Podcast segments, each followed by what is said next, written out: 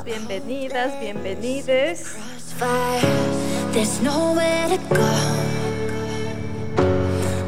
Aquí Andrea una vez más a nuestro segundo episodio.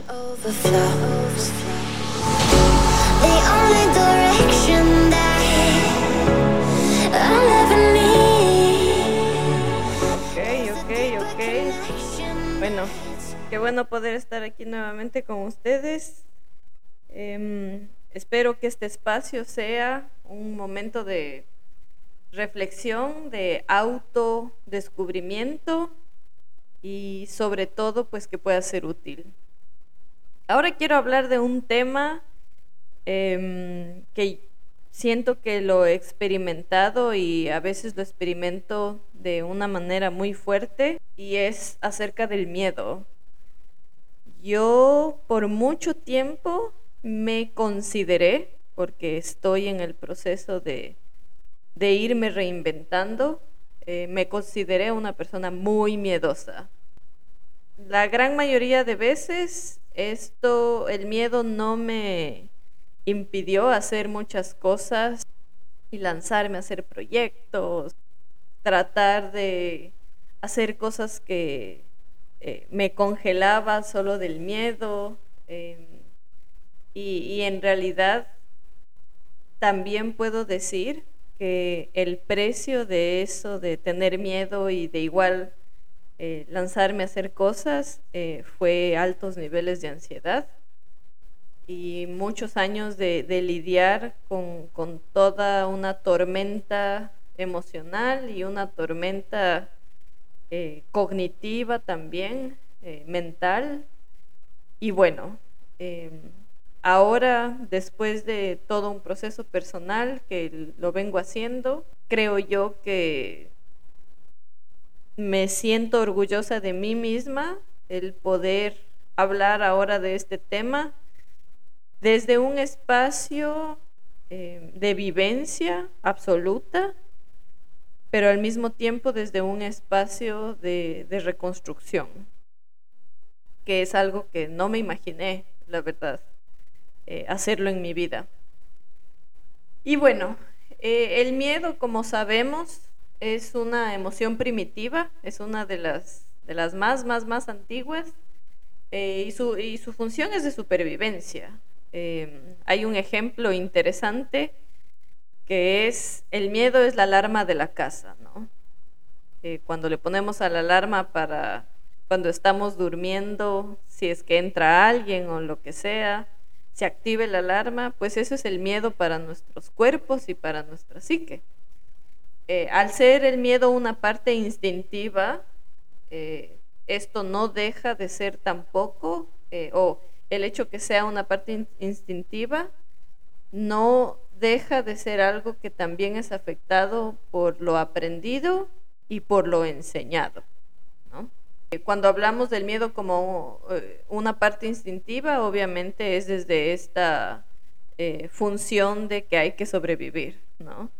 obviamente, por ejemplo, nosotros cuando estamos en una situación en la que nuestro cuerpo, digamos, se ve amenazado, hay una reacción a eso y eso es por la activación que, que hace la emoción del miedo al resto de órganos para la defensa, ¿no? También hay esta parte aprendida, que es aquella que depende de las emociones, eh, perdón, de las experiencias pasadas, y la parte enseñada, que es generalmente dada por la cultura, por la religión, por la familia, por la política, eh, ahora por las redes sociales también, que bueno, que es un compendio colectivo ¿no? de todas las mencionadas anteriormente.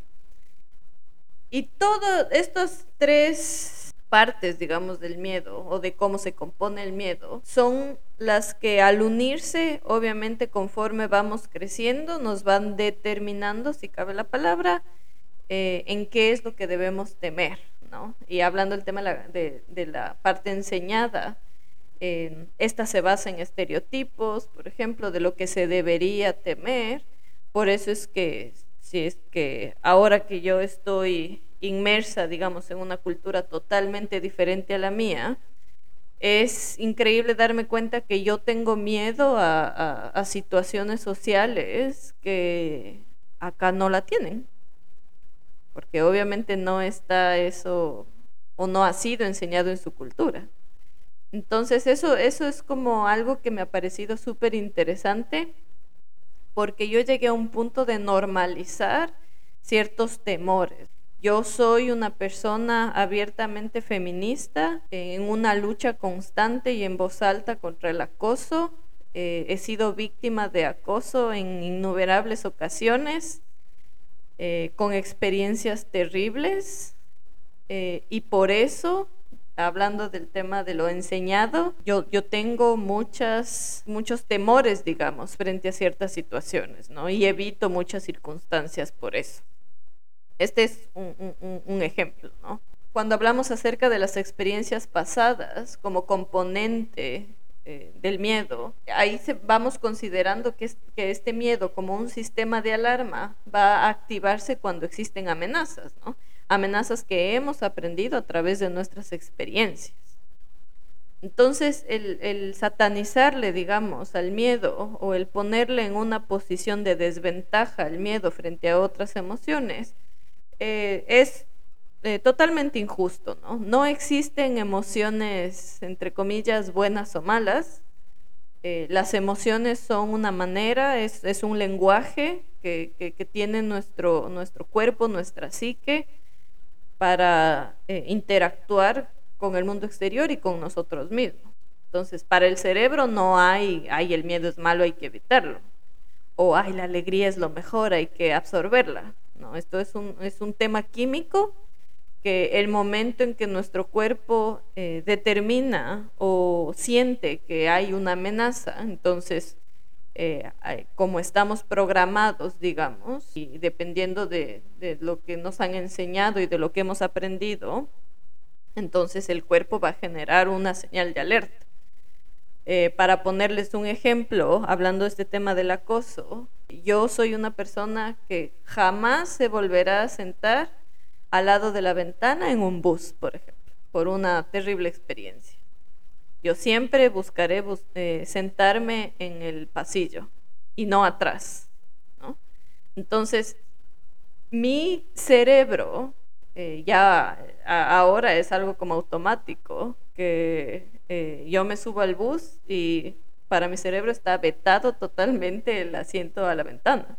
Entonces, así haya uno, yo no me siento. Entonces, pero esto es algo que como para mi cerebro eh, esto es una señal de amenaza, entonces activa las alarmas para que yo tome decisiones eh, para la supervivencia, ¿no? Ahora, el miedo tiene un componente que es posiblemente el, más complejo, ¿no? Y es el miedo a lo que nos imaginamos, porque obviamente hay amenazas que son claras, eh, que no son subjetivas y que están ahí, ¿no? Eh, sin embargo, también hay aquellas cosas que nos imaginamos que puede pasar, ¿no? Y, esto lo entendemos como una ansiedad anticipatoria. Entonces, desde la ciencia, eh, digamos, somos los seres vivos más miedosos por nuestra capacidad de aprender, de pensar y de crear el miedo en nuestras mentes. A diferencia de otros seres vivos, eh, ellos parten de, o sea, de, lo que fue aprendido de su instinto.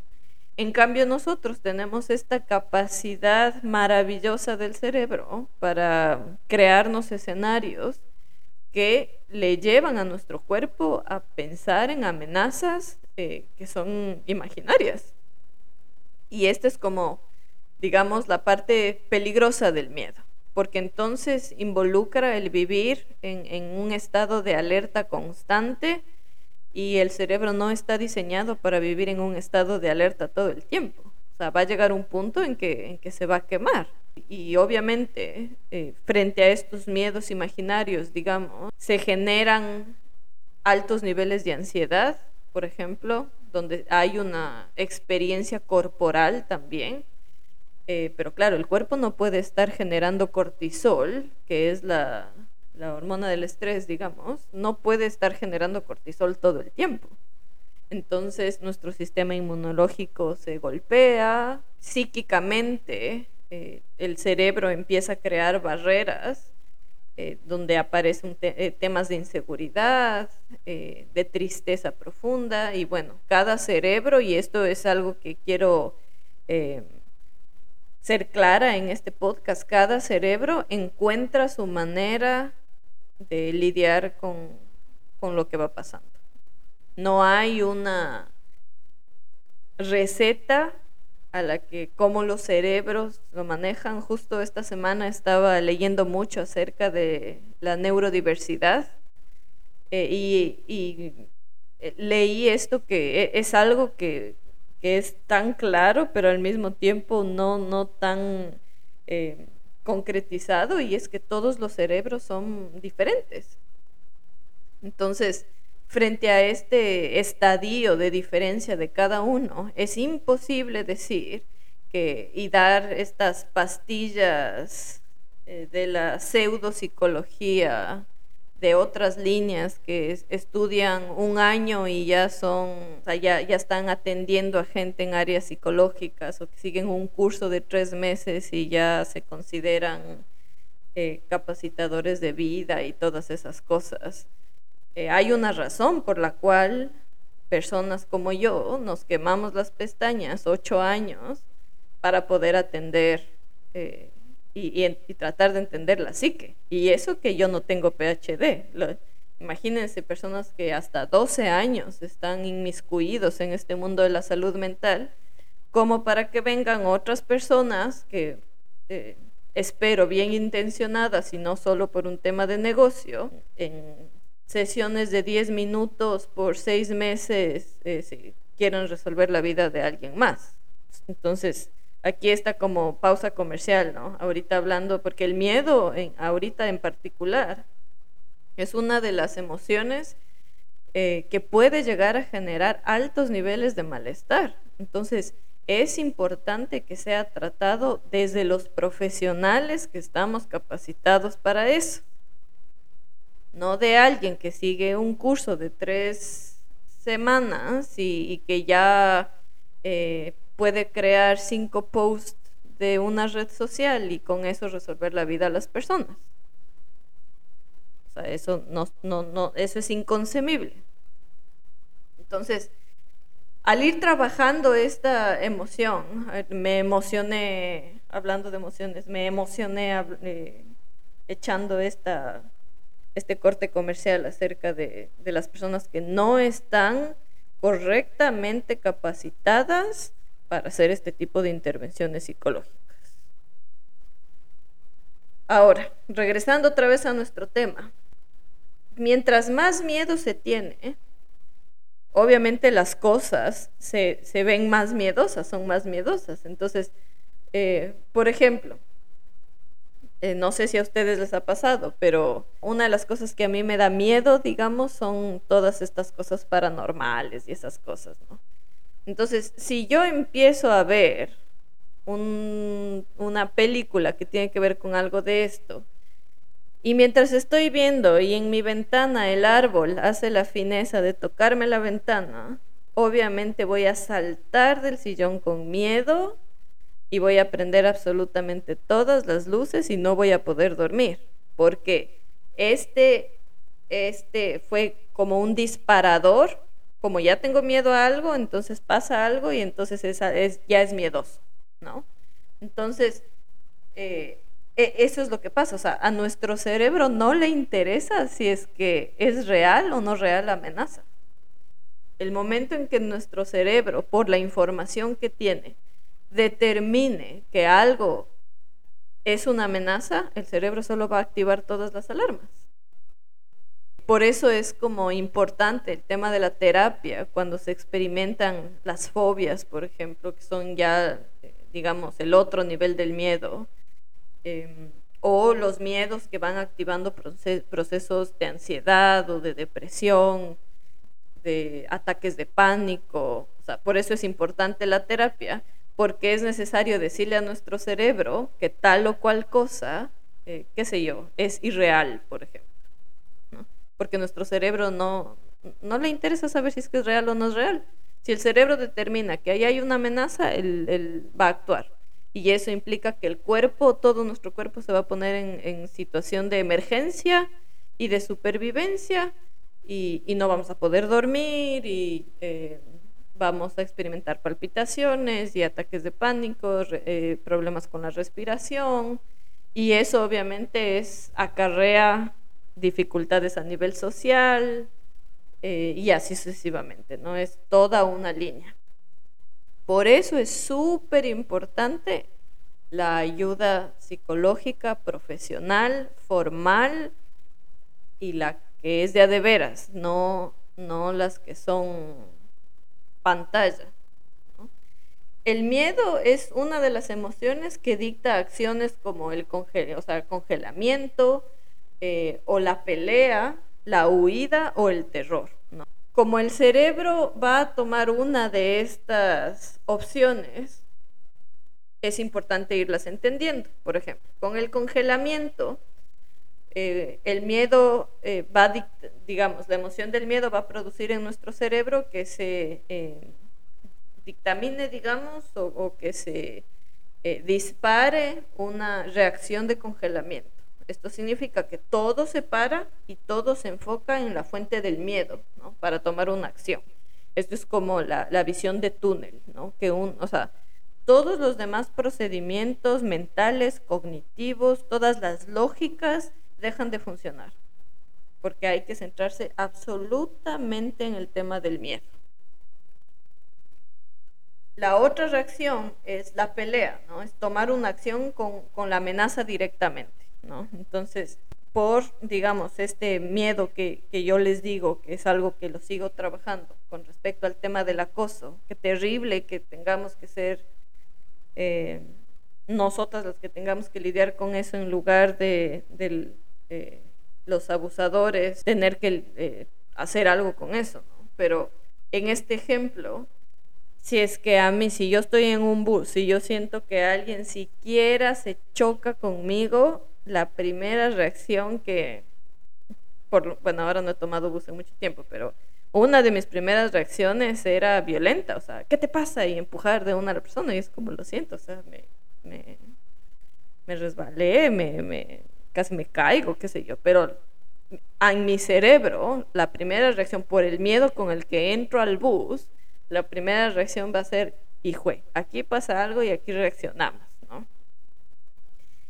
La siguiente acción es la huida, ¿no? Dejar la situación del miedo. Entonces hay personas que, por ejemplo, eh, las situaciones sociales, por alguna mala experiencia eh, o por algo que les enseñaron, no, no, no les da un poco de temor eh, la situación social, entonces lo que van a hacer es simplemente no, no voy a salir de mi casa, o sea, no, no me voy a ir, porque no quiero lidiar con eso, no me voy a ir.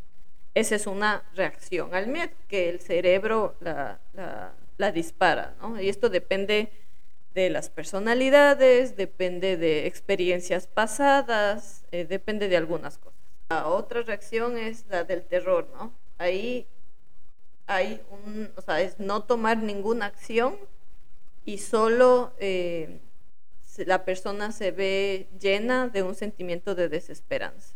Esto no va a cambiar nunca, no voy a hacer absolutamente nada. Entonces, cuando el miedo es por amenazas reales, generalmente eh, esto va a conllevar una acción. O sea, por ejemplo, eh, si yo estoy en un barco y el barco se vuelca, entonces el miedo me va a llevar a que tenemos que nadar, tenemos que nadar, tenemos que salir de aquí, ¿no? Es enseguida, es llevar a tener una acción, ¿no? En cambio, los, los miedos que son por amenazas imaginarias nos encierran en una narrativa de la desesperanza, ¿no? Y las acciones son más bien a veces hasta desproporcionadas.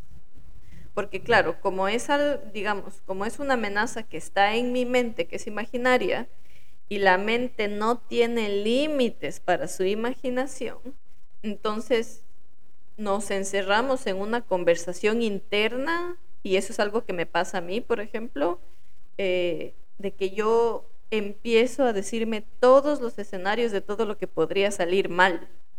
y me encierro en esa narrativa y generalmente cuando tomo acciones son acciones que después pasa el tiempo y yo digo como, sea, ¿por qué hice eso? O sea, ni siquiera, ni siquiera pasó nada, pero era por el, por, por el miedo imaginario, ¿no? Y, y, claro, y entramos como en una eh, línea de, de, queja y de desamparo y de reclamos, y, pero todo es interno porque ese miedo está pasando, o sea, esa situación está pasando solo en mi cabeza. ¿sí? Entonces el miedo puede ser un aliado como también puede ser un enemigo. Un aliado porque nos va a llevar a tomar precauciones, por ejemplo. Eh, es un sistema de alarma que nos va a permitir estar alertas, eh, pero puede ser un enemigo cuando esto comienza a interrumpir eh, la, manera, digamos, saludable de vivir nuestros días. El miedo es, es, es, es, como eso que nos encierra en una jaula de la inseguridad.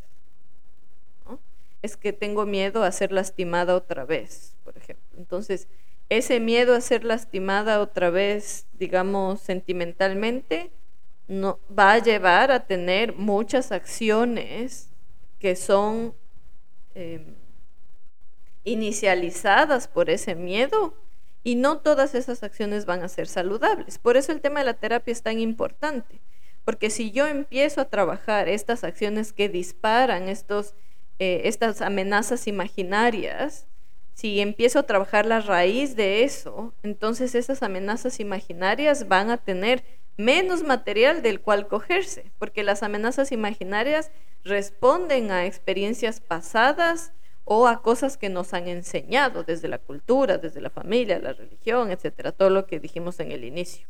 Entonces, cuando vamos trabajando en la terapia, eh, eh, eh, estos eventos que nos han marcado y que ahora nos llevan a tomar reacciones por los miedos imaginarios, por las amenazas imaginarias, entonces, cuando vamos resignificando todo eso, ya nuestras reacciones van a ser diferentes, porque para nuestro cerebro, como ya está siendo trabajado esa amenaza imaginaria, para nuestro cerebro ya no va a ser una amenaza, entonces nuestra manera de actuar va a ser diferente.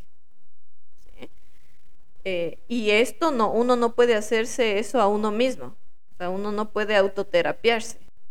Entonces es necesario ir donde el profesional para apoyo con eso. Cuando aprendemos a regular el miedo, porque el punto no es desaparecerle, o sea, la idea no es eliminarle al miedo como emoción o acallarle al miedo como emoción, la idea es aprender a regular el miedo. Porque cuando el miedo es regulado, se convierte en uno de los mayores movilizadores que tiene el ser humano. Cuando, cuando vamos como trabajando desde estas líneas de que identificando, ¿no? ¿Cuáles son mis miedos? O sea, si ustedes pudieran sentarse este momento mientras escuchan este podcast y hacer como una lista de cuáles son sus miedos, sería interesante porque esto va directamente conectado con lo que hablamos en el, en el primer episodio del autodescubrimiento, de, del escucharnos con curiosidad. Em, sin juicio. Entonces, si yo ahorita me siento y digo, a ver, ¿cuáles son mis miedos? Sería interesante ver cuáles son los conscientes que ustedes identifican, porque de ley también hay inconscientes. Entonces, cuando vamos identificando esto, vamos a tener la posibilidad de tener herramientas para seguir trabajando eh, junto con el profesional a cargo de, de lo que va pasando en nuestra mente. Y así poder evitarnos tantas acciones innecesarias que se roban nuestra energía, se roban nuestro sueño, porque cuando, cuando tenemos miedo nos preocupamos y cuando nos preocupamos eh, podemos caer en procesos de ansiedad. Y cuando estamos en procesos de ansiedad eso puede convertirse en procesos depresivos. Entonces, y todo inicia con una amenaza en nuestra cabeza que tal vez puede ser imaginaria por algo que ha pasado en el pasado, por ejemplo, o por algo que nos enseñaron a tener miedo. Entonces, cuando trabajamos en esta emoción y aprendemos el proceso de regularlo, una vez que entendemos de dónde viene este miedo, entonces vamos a tener más herramientas para enfrentar la vida sin tanta desesperanza. Es, interesante eh, la manera en la que yo lidio con el miedo, eh, me lleva a estadios de, de desesperanza absoluta, de esto no va a cambiar, de eh, yo no puedo lidiar con esto, o sea, ¿qué más tengo que hacer? O sea, hay, eh, eso lleva a procesos de desesperanza. Y el proceso de desesperanza va a llegar a un punto en el que uno ya se acostumbra a vivir así y uno va por la vida solo sobreviviendo, en lugar de viviendo. Que por supuesto que hay cosas complicadas, por supuesto que sí. Que voy a seguir teniendo miedo, por supuesto que sí pero para mí ha sido un proceso revelador el ir entendiendo de dónde vienen algunos de esos miedos y transformando esas narrativas. Y cuando me enfrento a esas situaciones nuevamente y logro actuar de manera diferente, me siento como, wow, wow, hijo madre, qué bien que se siente esto. Entonces les animo, les animo a hacer este proceso reflexivo acerca de sus miedos y de cuánto malestar eso les está trayendo. Porque al, ser el miedo algo que no hay que eliminar, es necesario aprovecharlo. El miedo es al único al que hay que tenerle miedo. Es interesante esto, ¿no?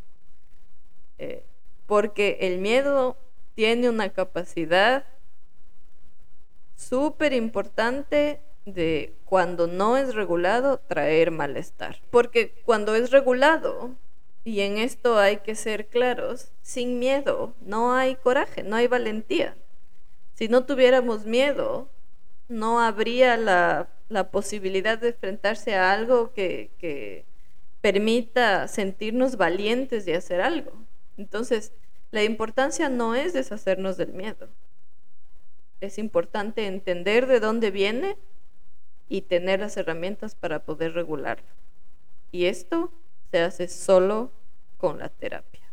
El día de hoy eh, leí una frase que decía, la única manera de entender la vida es viendo hacia atrás, pero la única manera de vivirla es viendo hacia el frente. Entonces, eh, una vez más, llegamos al mismo punto de la importancia que es el ir trabajando eh, las bases, ¿no? De, desde donde nos hemos ido construyendo como individuos, eh, para de esa manera en ese recorrido ir em, resignificando eventos, resignificando narrativas, eh, enfrentando situaciones que, nos dejaron marcas, aún aquellas situaciones que, nos han ido construyendo también, porque sí, o sea, la vida es llena de, todos estos matices, ¿no? De situaciones complejas y también de, situaciones muy lindas, es, es, lleno de los matices.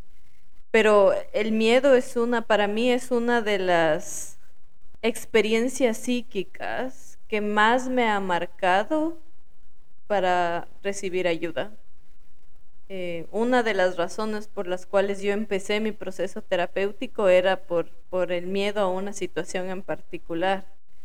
Y a partir de eso, en este viaje, eh, en la terapia, he encontrado muchísimas respuestas, eh, también un montón de interrogantes que quién sabe cuándo se, se responderán pero ya eh, este camino en búsqueda del bienestar eh, integral y del bienestar desde, desde la ciencia, ¿no? no desde este discurso idealizado, digamos, en que bienestar es solo estar bien todo el tiempo eh, y pasan cosas malas y no importa, tú sé positivo, no, no, no, no desde ese, ese pseudo bienestar, sino desde el bienestar de vivir tomando decisiones informadas de, eh, practicar el autocuidado, de practicar la empatía, la compasión con uno mismo, con el resto, una construcción eh, de relaciones interpersonales saludables, no basadas en el miedo eh, ni en la manipulación, sino basadas en, en, lo más real que podamos tener, ¿no? desde la conciencia. Eh, y la única manera es justamente ir trabajando desde un espacio neutro, que es la terapia, con alguien que sabe hacer y sobre todo, por supuesto, el proceso terapéutico, si no va acompañado de esta necesidad interna o de esta decisión interna trascendental de, mirar hacia adentro, eh, entonces no serviría. Por eso es importante y este es uno de los objetivos de este espacio, el que hablemos de estos temas que están como muy automatizados, ¿no? Escuchaba a alguien eh, esta semana diciendo que estamos muy acostumbrados a vivir en piloto automático. La idea es que podamos ir identificando estas áreas que nos lleven a tomar esta decisión del autodescubrimiento eh, hacia adentro. Y de la misma manera, eh, al mismo tiempo, poder ir construyendo ambientes saludables, no solo para mí, sino también para el resto.